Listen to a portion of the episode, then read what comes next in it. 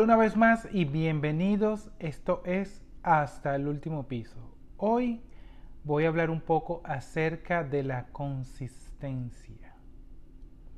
Sí, la consistencia es parte fundamental de nuestro éxito. Así que quédate que este show va a comenzar.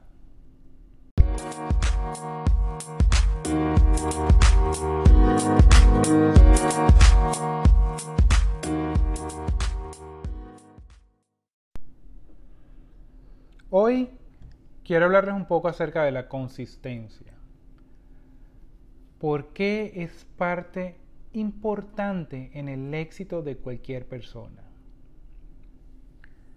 Yo sé, como muchos de ustedes, que obtener la consistencia para lograr una meta es algo bastante difícil. Es algo que requiere que requiere mucho trabajo. Aparte que también mucho trabajo también consiste en bastante sacrificio, en bastante voluntad para hacer las cosas cada día por el resto de nuestras vidas, ¿no? Para lograr la consistencia tenemos que atravesar muchas etapas. Eh, creo que la primera etapa que debemos atravesar es obtener o lograr construir un hábito. Cuando tú construyes ese hábito, que pasas esa barrera de la flojera, de lo hago mañana, de otro día comienzo, cuando tú, cuando tú atraviesas esa barrera, que, creo, que es la barrera más eh, difícil de atravesar, cuando atraviesas esa barrera, las cosas comienzan a cambiar un poquito. ¿Por qué? Porque comienzas a trabajar en crear un hábito donde empiezas a ver resultados que no habías visto por culpa de la bendita flojera. De allí parte el camino más fácil para crear consistencia. La gente o todos debemos entender que para lograr construir algo mejor, debemos ir paso a paso. Todos queremos ir por el camino rápido, pero eso no sucede, no frecuentemente. Si tú quieres construir una vida mucho mejor, si tú quieres construir una vida económica mucho mejor, en este caso,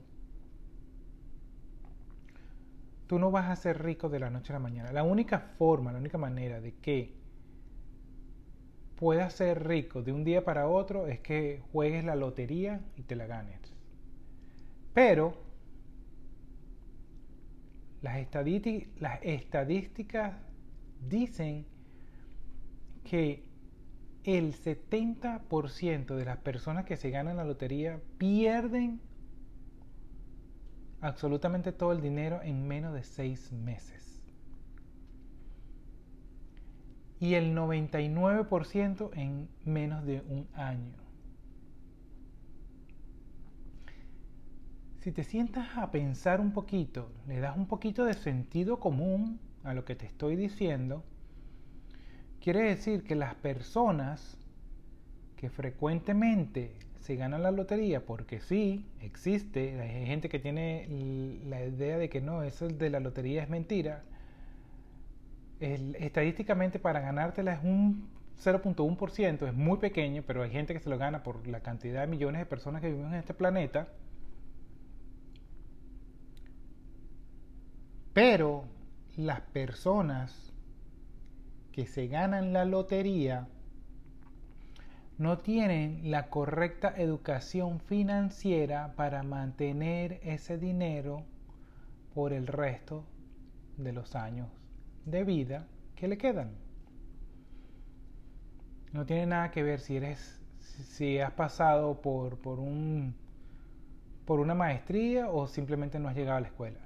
Es que la gente en general que se gana la lotería no está acostumbrada a manejar el dinero. Para lograr poder manejar el dinero tienes que comenzar con cantidades pequeñas. Piénsalo un poco. Si tú no puedes manejar tu salario correctamente, ¿cómo crees que puedas manejar ganándote la lotería? Y todo comienza desde abajo, desde pequeño.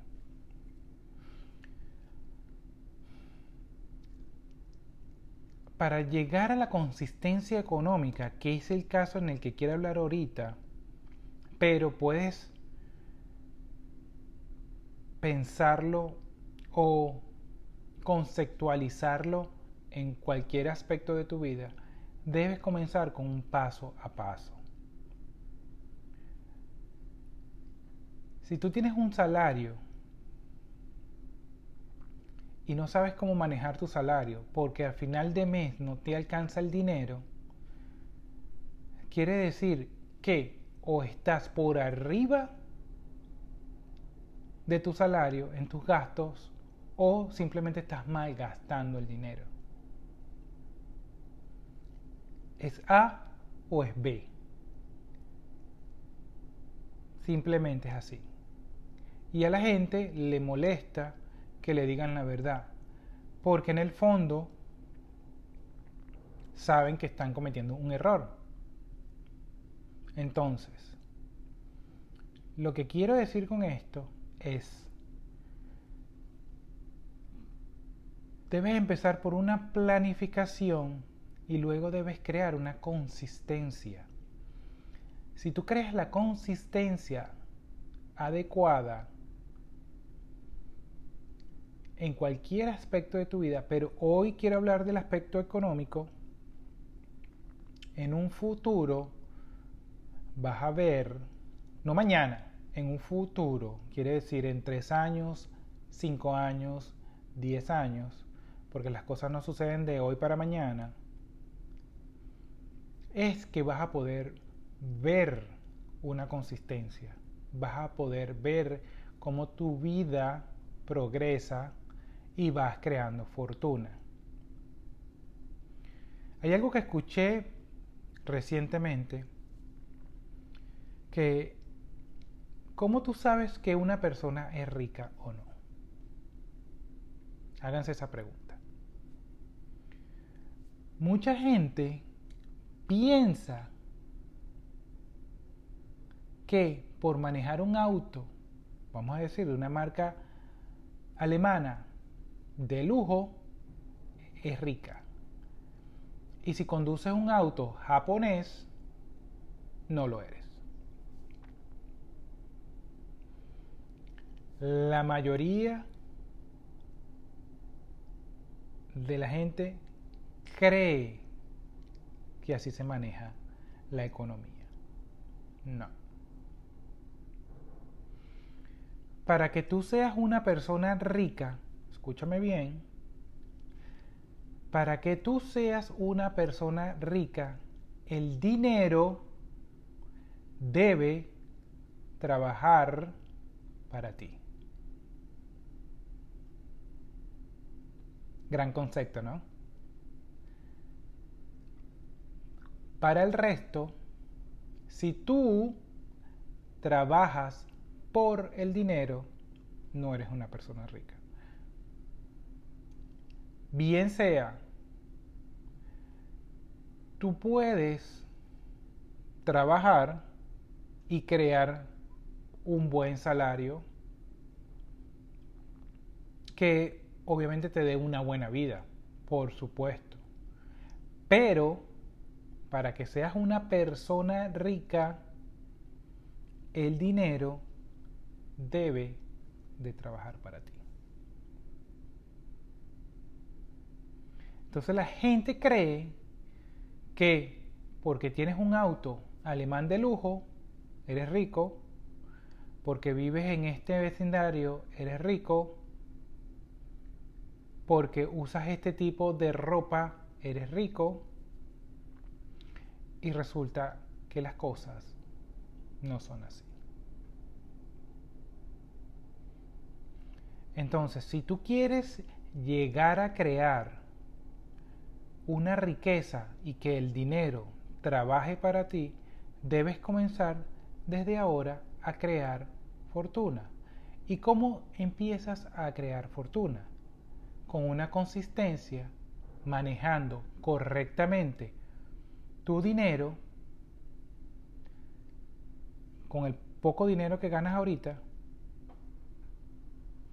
y ir distribuyéndolo por los largos de los años para que al final de la programación que tienes o de la planificación que tienes para hacer fortuna, ese dinero comience a trabajar para ti. Hay un libro que les quiero recomendar que se llama El hombre rico de el hombre más rico de Babilonia. Está en español, está en inglés, no hay excusa. Y lo puedes conseguir gratis en YouTube. Este señor te explica de cómo creó con un poquito de dinero una fortuna gigantesca, creando una consistencia con el poquito dinero que tenía, lo aprendió a manejar de manera correcta hasta que pudo crear una fortuna. Hay una fórmula numérica que es bastante tonta, pero es bastante sencilla de cómo manejar tu dinero. Es 70, 10, 10 y 10, que es el 100%. ¿Qué quiero decir con esto para finalizar? Tienes tu salario, lo vas a dividir en cuatro partes. El 70% es el dinero que vas a utilizar para tu vida, para tus gastos. El otro 10% lo vas a utilizar para donaciones, ayudar a otros. Créalo, créalo o no, cuando tú empiezas o comienzas a ayudar a otros sin la mezquindad de recibir algo a cambio, solo vas a dar por dar para ayudar a los demás, ese dinero viene a ti multiplicado por mil, dos mil, diez mil, cincuenta mil veces, no lo sé, pero viene multiplicado hacia ti. ¿Ok? Entonces tenemos el 70% que es para utilizarlo en tu vida, del día a día, tus gastos, tu comida, tu diversión. Tenemos el 10% de donación. El 10% para salvarlo, Salvarlo no quiere decir que es por colocarlo en una cuenta de ahorros por los próximos 20 años. Quiere decir que ese 10% que vas a salvar es el dinero que vas a comenzar a invertir desde ahorita. Ahorita hay muchísimas aplicaciones financieras que puedes utilizar en cualquier parte del mundo y puedes comenzar a invertir en criptomonedas, en stock market, en real estate, en cualquier cosa, desde cualquier lugar del mundo. Y el otro 10% es para educación. Cuando te digo educación, es que ese 10% lo vas a utilizar para educarte financieramente mejor. Comprar libros, ir a cursos, eh, terminar maestrías, eh, eh, comprar tickets para ir a ver a una persona en cualquier lado del mundo que, que te pueda ayudar a dar una idea de un de un negocio, etc. Entonces, para finalizar y dar una conclusión, si tú quieres que tu vida comience a cambiar, tienes que empezar desde ahorita. Y tienes que crear un balance y empezar a manejar el dinero desde ahorita, cuando tienes poco dinero. Cuando comiences a tener mucho más dinero, te vas a dar cuenta que vas a poder manejarlo de igual manera a que como manejabas tu poco dinero. No hay diferencia. No hay ninguna diferencia en, escuchen este concepto, no hay ninguna diferencia en manejar correctamente mil dólares, diez mil dólares, cien mil dólares, un millón de dólares. No existe diferencia entre cómo saber manejar tu dinero cuando tienes mil dólares o cuando llegas a tener un millón de dólares.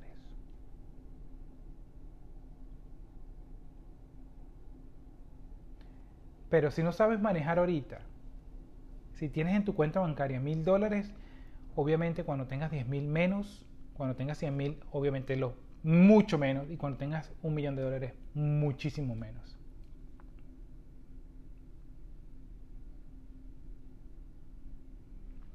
Entonces, por favor, comiencen a educarse, comiencen a trabajar por su futuro. Se les quiere un fuerte abrazo y esto fue hasta el último piso. No olvides, si te está gustando esto que acabo de compartir contigo, por favor, compártelo con un amigo. Déjame tus comentarios. Dame un review dame un comentario, dame una